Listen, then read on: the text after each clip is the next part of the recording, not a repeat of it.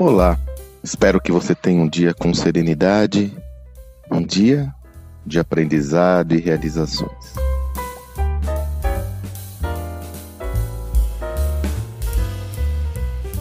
Nessa semana, no nosso encontro da nossa imersão em mentoria gestão do na prática, uma das participantes, uma empreendedora de um negócio vitorioso, Após é, eu realizar uma apresentação sobre cultura e apresentar uma fala de Frederico Trajano, da Magalu, ao ser perguntado por uma repórter sobre como ele conseguiu liderar uma verdadeira transformação numa empresa tradicional, familiar, de mais de 60 anos, ele comenta, com um pouco de desespero, mas sobretudo com mudança de cultura. E aí essa empreendedora ficou muito impactada com essa fala e se identificou com ela. E ela falou: Sandro, realmente, o desespero é, é importante, é interessante a gente ver que um empreendedor como Frederico Trajano fala sobre o desespero, porque é realmente o que eu sinto nos dias atuais, na jornada e na caminhada de adaptar a minha empresa a esse novo mundo.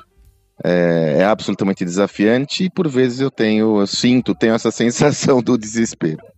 Eu até comentei com essa empreendedora muito querida, falei, relaxa, é um normal. Ainda bem que você tem esse desespero, porque esse desespero, esse desconforto é o que lhe mobiliza a mudar. Porém, eu trouxe uma, uma sugestão a ela que eu quero fazer a você, porque possivelmente, em algumas situações, você tem esse, bem entre aspas, por vezes, desespero, essa, esse desconforto, essa preocupação. Veja, vamos transformar desespero em inquietude. Vamos transformar o desespero em inquietude e uma inquietude para a ação. Esse desconforto tem que ser canalizado para que você desafie o status quo, saia da zona de conforto e tome riscos.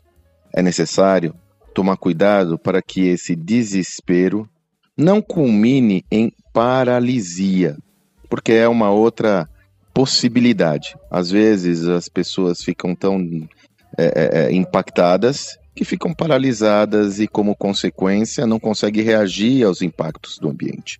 Então, é necessário só modelar, adaptar, sintonizar, colocar na sintonia correta, na medida em que o desespero deve ter o tom adequado de se transformar numa inquietude perante ao que nós temos hoje, essa inquietude gerando ação, porque desta forma você cria um contexto de constante reflexão sobre a atualidade. Se você faz isso de forma sistêmica. Se você faz isso de uma forma estruturada e ordenada, sempre que surgir essas instabilidades, e lhe garanto que daqui por diante vão surgir com muita, muita frequência, você está preparada, preparado a lidar com isso. Aliás, eu digo mais, até refazendo esse meu último raciocínio, é necessário se preparar para essa dinâmica porque cada vez mais vivemos num ambiente instável, imprevisível, onde esta inquietude ela é o padrão esse desconforto é o novo status quo. E aí, transformar esse desconforto não em paralisia, mas em ação, é o que fará com que você tenha condições de prosperar num ambiente que tende a ser hostil por muito tempo. Aqueles que conseguem se adaptar melhor a esse ambiente são os que têm mais tendência a serem bem-sucedidos. E para isso, é inegável que é importante nutrir a inquietude e gerar ação. Espero que você tenha essa referência. Aliás, se você desejar, como você vê nas nossas imersões, surgem todos os temas, inclusive nós fazemos um acompanhamento individual de quem deseja ter esse acompanhamento individual. Se você quiser mais informações, é você tá aqui o link que eu coloquei num dos áudios anteriores, ou então ir lá na minha bio do Instagram, você vai ter mais informações dessa nossa imersão, que inclusive vai ter agora, na partir da próxima edição, uma parte presencial. De qualquer forma, espero que você tenha um excelente dia, transformando desconforto em inquietude, gerando ação para prosperar cada vez mais. Até mais.